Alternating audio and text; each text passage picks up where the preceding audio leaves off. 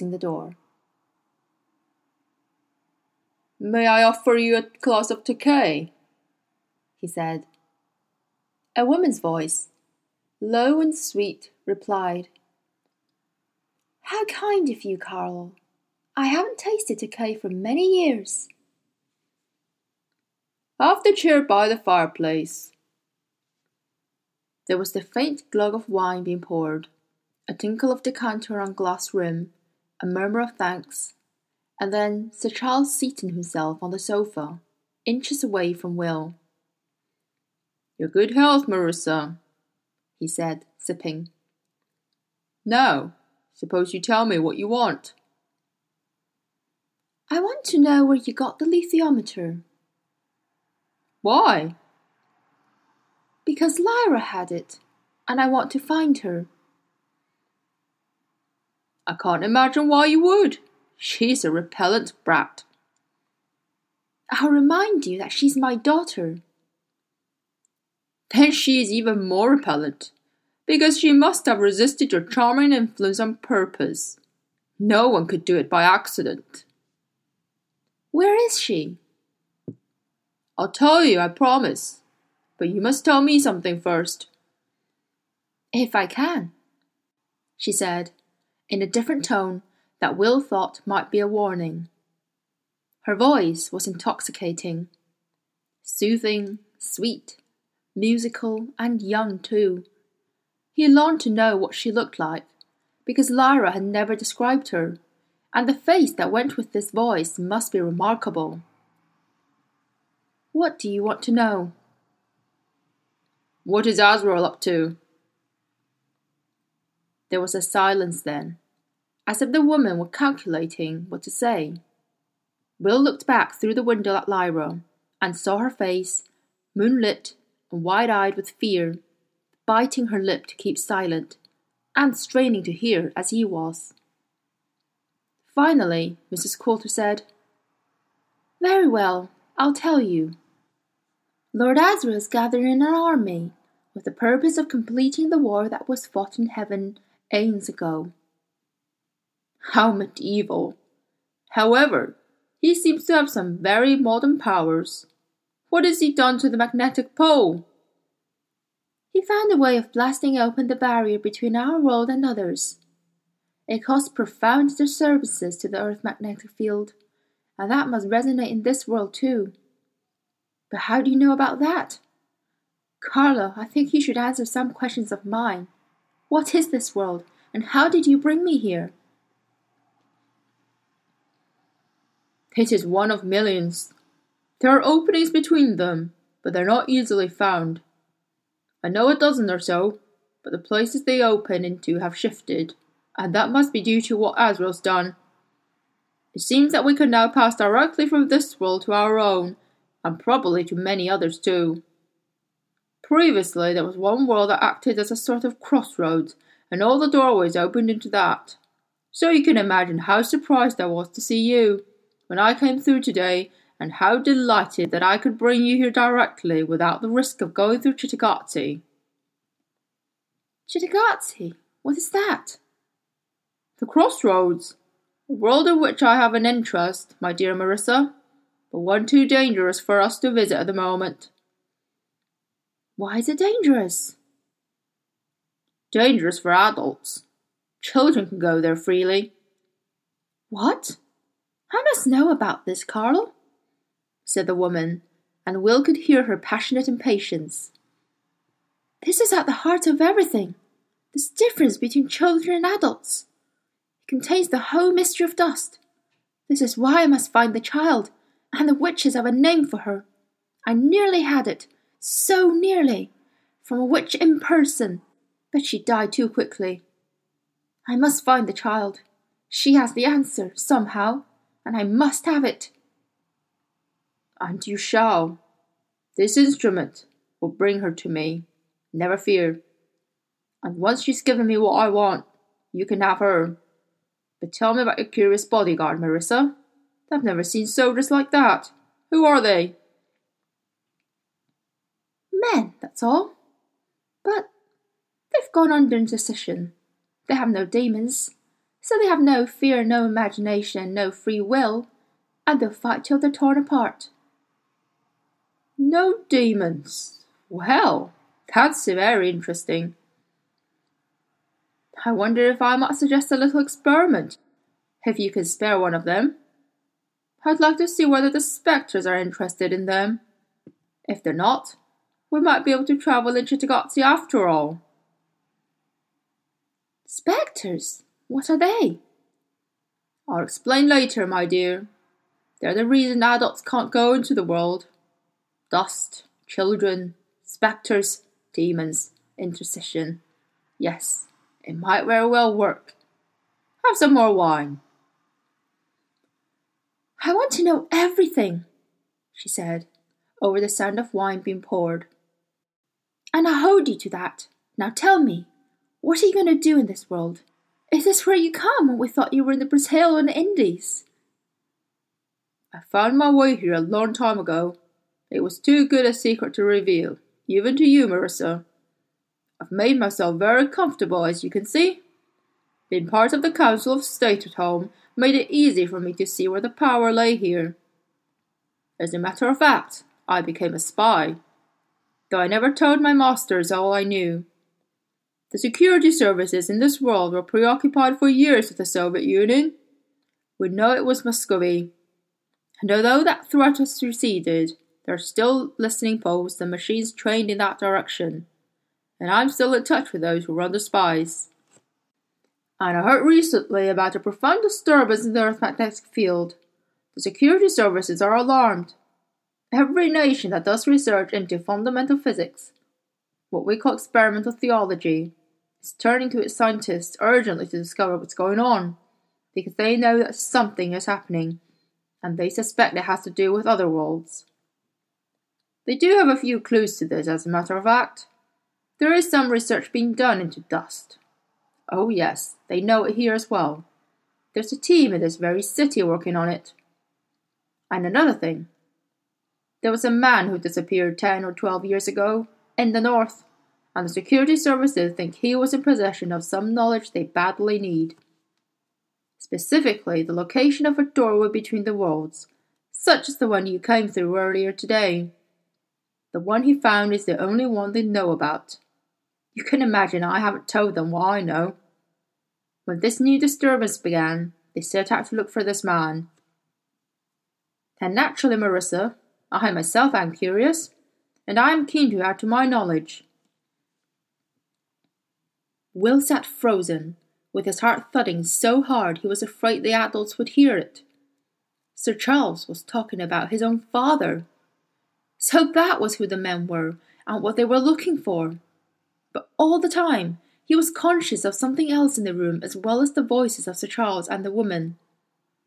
There was a shadow moving across the floor, or that part of it he could see beyond the end of the sofa, and past the legs of the little octagonal table but neither Sir Charles nor the woman was moving. The shadow moved in a quick darting prow, and it disturbed Will greatly. The only light in the room was a standard lamp beside the fireplace, so the shadow was clear and definite.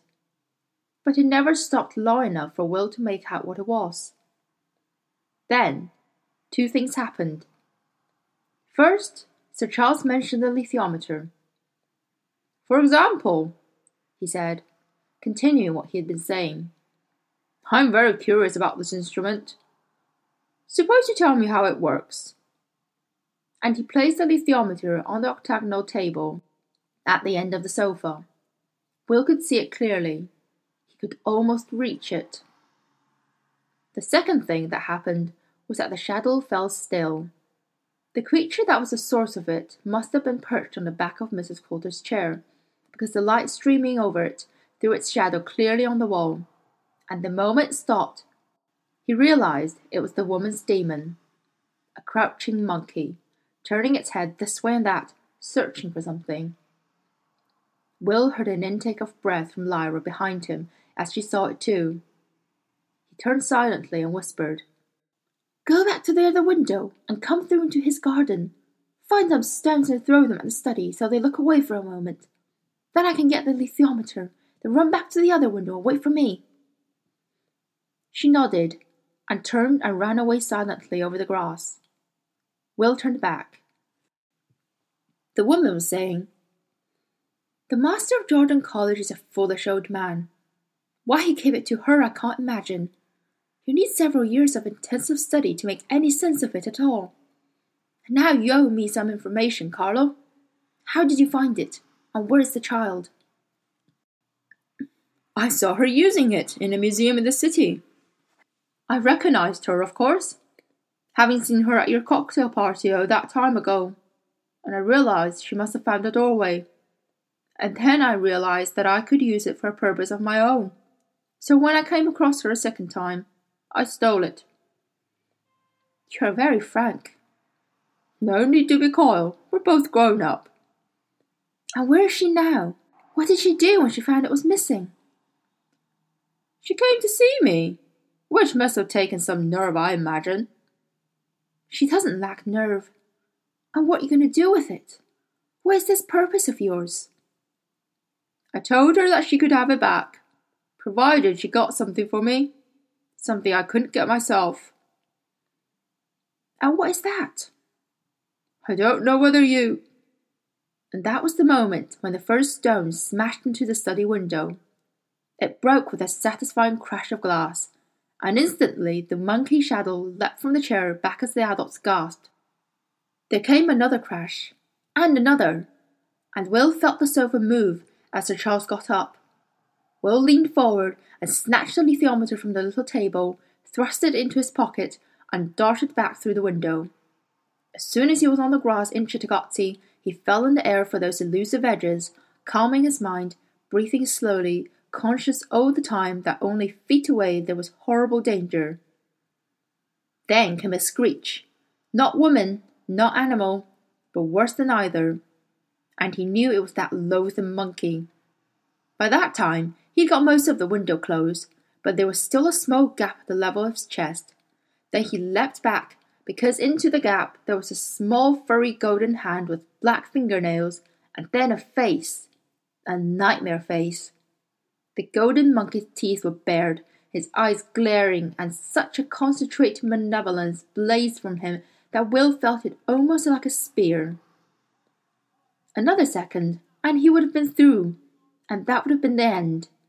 But Will was still holding the knife, and he brought it up at once and slashed left, right across the monkey's face, or where the face would have been if the monkey hadn't withdrawn just in time. That gave Will the moment he needed to seize the edges of the window and press them shut. His own world had vanished, and he was alone in the moonlit parkland in Cittàgazze, panting and trembling and horribly frightened. But now there was Lyra to rescue. He ran back to the first window, the one he'd opened to the shrubbery, and looked through. The dark leaves of laurels and holly obscured the view, but he reached through and thrust them aside to see the side of the house clearly, with the broken study window sharp in the moonlight. As he watched, he saw that monkey leaping around the corner of the house, scampering over the grass with the speed of a cat, and then saw Sir Charles and the woman following close behind. Sir Charles was carrying a pistol. The woman herself was beautiful. Will saw that with shock. Lovely in the moonlight, her brilliant dark eyes wide with enchantment, her slender shape light and graceful. But as she snapped her fingers, the monkey stopped at once and leapt up into her arms, and he saw that sweet faced woman and the evil monkey were one thing. But where was Lyra? The adults were looking around, and then the woman put the monkey down, and it began to cast this way and that on the grass, as if it were scenting or looking for footprints. There was silence from all around. If Lyra were in the shrubbery already, she wouldn't be able to move without making a noise, which would give her away at once. Sir Charles adjusted something on his pistol with a soft click. The safety catch. He peered into the shrubbery, seeming to look directly at Will, and then his eyes travelled on past. Then both of the adults looked to their left, for the monkey had heard something and in a flash it leapt forward to where Lyra must be. And a moment later it would have found her. And at that moment, the tabby cat sprang out of the shrubbery and onto the grass and hissed. The monkey heard and twisted in mid-air as if with astonishment, though he was hardly astonished as Will himself. The monkey fell on his paws, facing the cat, and the cat arched her back, tail raised high, and stood sideways on, hissing, challenging, spitting. And the monkey leapt for her. The cat reared up, slashing with needle paws left and right, too quick to see. And then Lyra was behind Will, tumbling through the window with Pantalaimon beside her. And the cat screamed, and the monkey screamed too as the cat's claws raked his face. And then the monkey turned and leapt in Mrs. Coulter's arms, and the cat shot away into the bushes of her own world and vanished.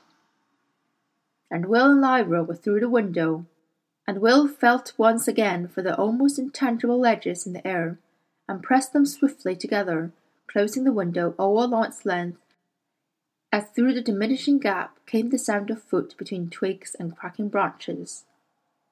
And then there was only a hole the size of Will's hand, and then it was shut, and the whole world was silent. He fell to his knees on the dewy grass and fumbled for the alethiometer. Here, he said to Lyra. She took it.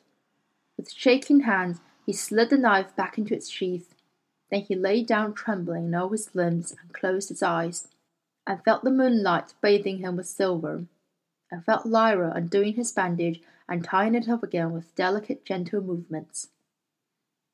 Oh, Will, he heard her say, thank you for what you've done, for all of it. I hope the cat's all right, he muttered.